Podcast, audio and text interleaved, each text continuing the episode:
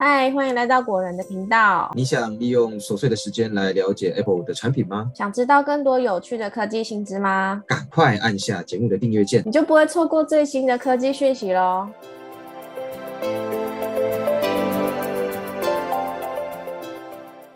嗨，大家好，欢迎来到果仁聊科技，我是 Silver。嗨，大家好，我是 Robert。今天我们要来跟大家聊聊 Mac，它是不是真的不能玩游戏？但苹果又表示说自己从来没有忘记过游戏玩家。那今天的节目内容会比较深入介绍苹果的开发史，那包括晶片的研发，还有商业决策等等。有兴趣的朋友欢迎继续收听哦。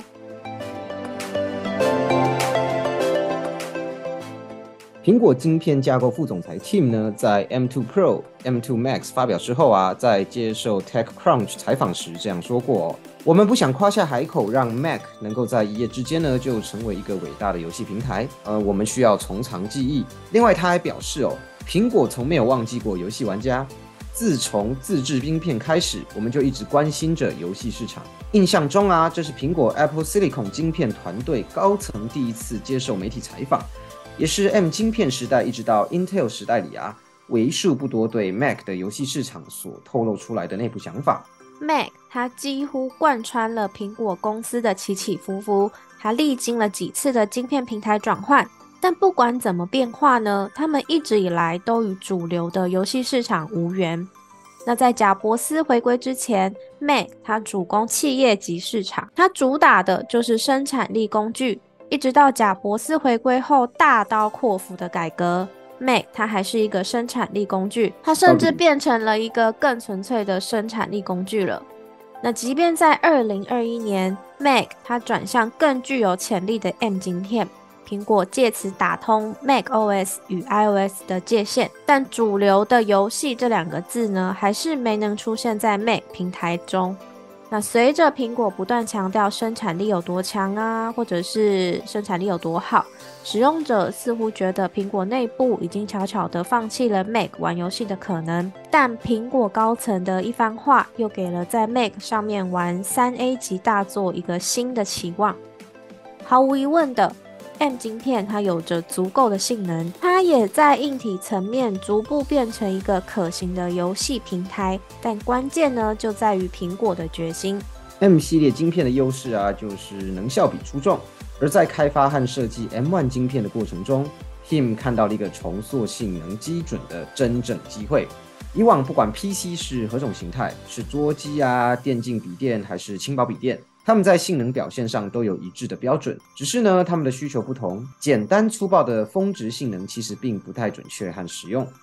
有趣的是，对于峰值性能，Tim 也抱怨过说，当我们过去在使用第三方生成的晶片的时候，对方并不建议或允许苹果将性能取向和设计风格推到极致。这段话呢，也表示苹果在设计 Mac 时需要做一些妥协。可能是性能释放，也可能是最终产品的形态。这也是苹果打算重新推导原有标准，自己重新搭建平台的一个原因。那另一个原因呢，则是苹果在 ARM 晶片上面的铺陈。从 A4 晶片开始，苹果就开始自己设计晶片。那晶片工程团队跟软体硬体团队合作完成最终的产品。然后随着 iPad Pro 这条产品线的出现呢？Tim 他也发现 A 系列晶片擅长在狭小空间里面发挥出相当亮眼的性能。接着 A 系列晶片演化成 M 系列晶片，而承载的设备呢，也从 iPhone 跟 iPad 变成了 Mac，并为笔记型电脑提供了一个新的性能衡量标准，也就是每瓦性能。苹果也认为这个全新的标准十分适合携带式的笔记型电脑，而且呢，这是在 M1 晶片设计初期呢就特别受到关注的特性。从结果来看，MacBook 也确实获得市场的关注度。即便在没有连接电源的状况下，MacBook 呢也能提提供始终如一的性能表现，并持续好几个小时。在苹果所提倡的新标准中啊，M 晶片能够匹敌 N Intel 或是说 AMD 等处理器厂商的主流产品。而 GPU 呢，也足以比得上辉达、AMD 这类独立的图形运算性能。最关键的是，苹果是在 MacBook Pro、MacBook Air 这种笔记型电脑概念上来实现这种每瓦性能释放。用苹果自己的话是这样说的：M 晶片按下了一个 reset 按钮，它重置了笔记型电脑性能的新标准。那到了 M2 系列晶片，则有百分之三十左右的提升。Tim 表示说，这是苹果所能做到的极致，也毫无保留，不打算以挤牙膏的方式来分次提升性能。而且在 M 晶片后续的发展过程里面，苹果的晶片研究团队也不打算像之前合作的晶片厂商一样，每代晶片呢只推出几个百分点的提升，然后执行好几年。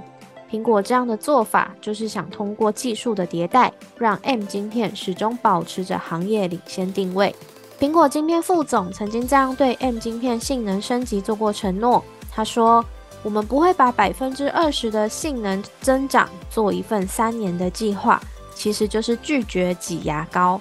到了 M2 系列晶片，因为技术的更新，让晶片性能呢达到了一个新的高度。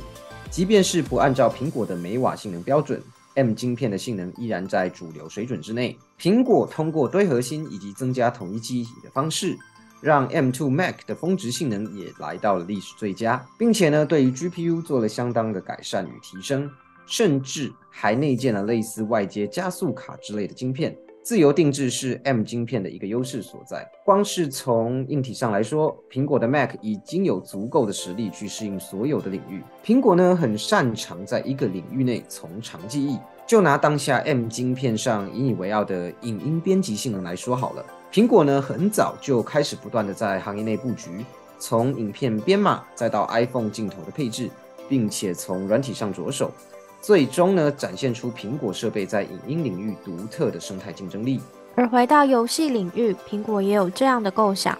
在贾伯斯回归之后的第一届 Make World 大会中，他一眼相中了还处于开发状态的最后一战系列，打算以这款游戏为起点，一步步让 Mac 进入玩家的眼中。但没有料到。财大气粗的微软抢先了一步，他直接收购了邦举工作室，而最后一战也成为 Xbox 独占大作，造就了后续的辉煌。一直到现在呢，Mac 在许多人的心里根本跟游戏沾不上边，加上苹果官方也没有透露太多后续的计划，Mac 呢就这样成为一款专业的工具，没有一丝娱乐。在 ARM 架构的 M 晶片出现之后，Mac 游戏市场有所松动，像是《恶灵古堡》。呃，全军破敌、战锤三等等，纷纷被移植到 M 晶片的 Mac 当中，再加上晶片架构的统一，也让 iOS 丰富的休闲游戏也一并成功在 Mac OS 平台上执行。Mac 的游戏似乎又活跃了起来。从一月份 Steam 硬体与软体的调查报告来看哦。Mac OS 玩家吃掉了原本 Windows 平台的百分之零点一三份额，有一点点的提升。不过，Mac 玩游戏的问题，特别是三 A 大作，仍然围绕在软体和开发环境。Mac 独有的 Metal API 以及不支援主流的 OpenGL，直接劝退了许多游戏开发商。因此呢，副总裁 Tim 表示，苹果正在着手继续扩展 Metal 三。添加更多的 API 来回应开发者移植大作的意愿。技术出身的 Tim 也十分明白，想要打开 Mac 的游戏市场，苹果呢仍旧需要做相当多的工作，不只是在晶片设计时就从游戏角度出发，也要不断听取游戏开发者的诉求。这部分或许会成为后续晶片设计的一个核心部分。软体的支援度虽然不够，但 Tim 并不会为了游戏而去改变 M 系列晶片的 GPU 架构。或者说重新开发一款游戏专属于 GPU 核心，而是坚定的与 A 系列晶片保持相近。主要的原因其实有三个啦。第一个是认为当下的 M 系列晶片 GPU 已经足够强势了。第二个呢是苹果的 Metal 三仍然有许多 API 待开发。第三个呢是游戏开发者们其实还没有完全适应 M 晶片独有的架构，比如还不怎么会使用高达九十六 GB 的统一记忆体等等。苹果它并不急于求成，而是像其他擅长的领域一样，正在按部就班的逐步打造自己的宇宙。如果说十几年前贾伯斯会演示出准备引进最后一站作为 Mac 进入游戏市场，是苹果曾经错过的起点，那在 Tim 看来，M 系列晶片的诞生或许会是 Mac 打开游戏市场的另一个新起点。现在呢，正是手游爆发、主机横行的时代。市场一片看好。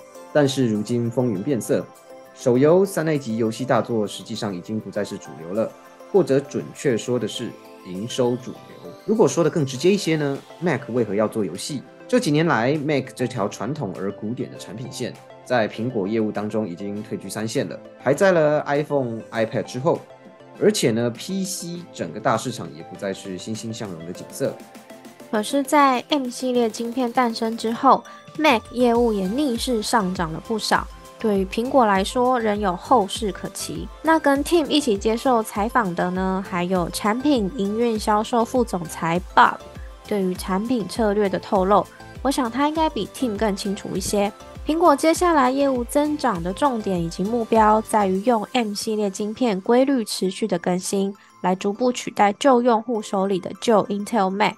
相对于拓展其他业务来说，这种换机需求呢，会是 Mac 业务持续增长的最大潜力。而面向游戏领域扩展啊，更应该是苹果一个长远的目标。也是 Mac 从未触及的新战场，能抢掉多少市场，还是得看内容，也是，也就是说游戏本身啦。即使 Tim 自豪地表示，M 系列晶片有着优势，也有着潜力，但 Mac 与主流三 A 游戏大作之间仍然隔着三座大山：一是老生常谈的开发移植环境、底层平台；二是不支援光线追踪；三是现实的价格。虽然 Tim 他一再的强调。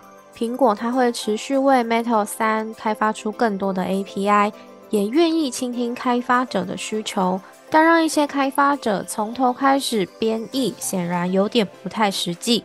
那之前为了丰富 Mac 的游戏阵容，苹果它重新编译了大部分魔兽世界的 Metal 代码，只是对于后续的三 A 大作，对每款游戏都亲力亲为，基本上是个不可能完成的任务。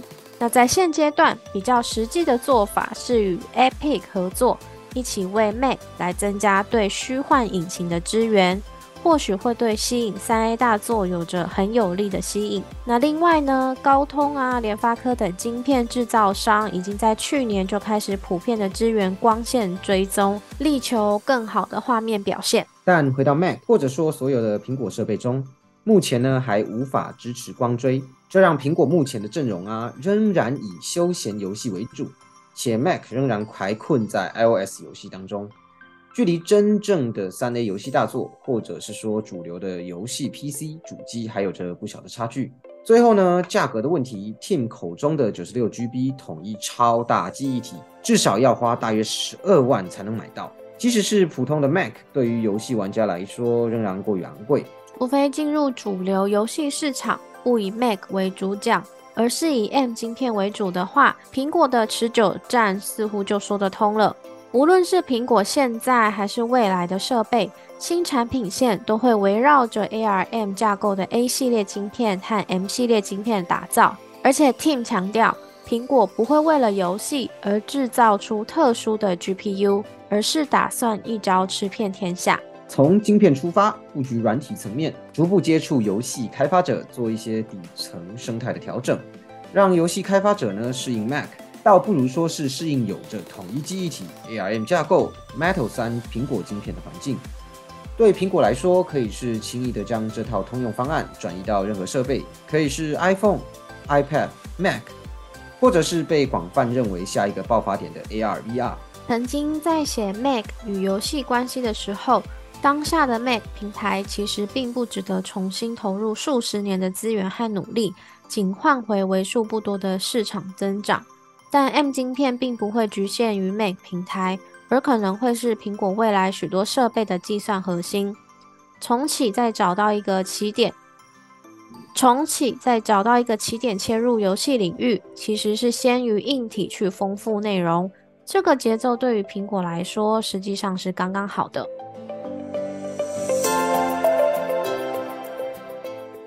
好的，那我们今天聊的内容比较深入哦。那以上呢就是关于 Mac 会不会进入游戏市场的介绍以及分析啦。嗯，那本集节目先到这边。喜欢本集节目的朋友，不要忘记帮我们按赞、订阅，然后分享给，然后把果仁聊科技分享给更多朋友。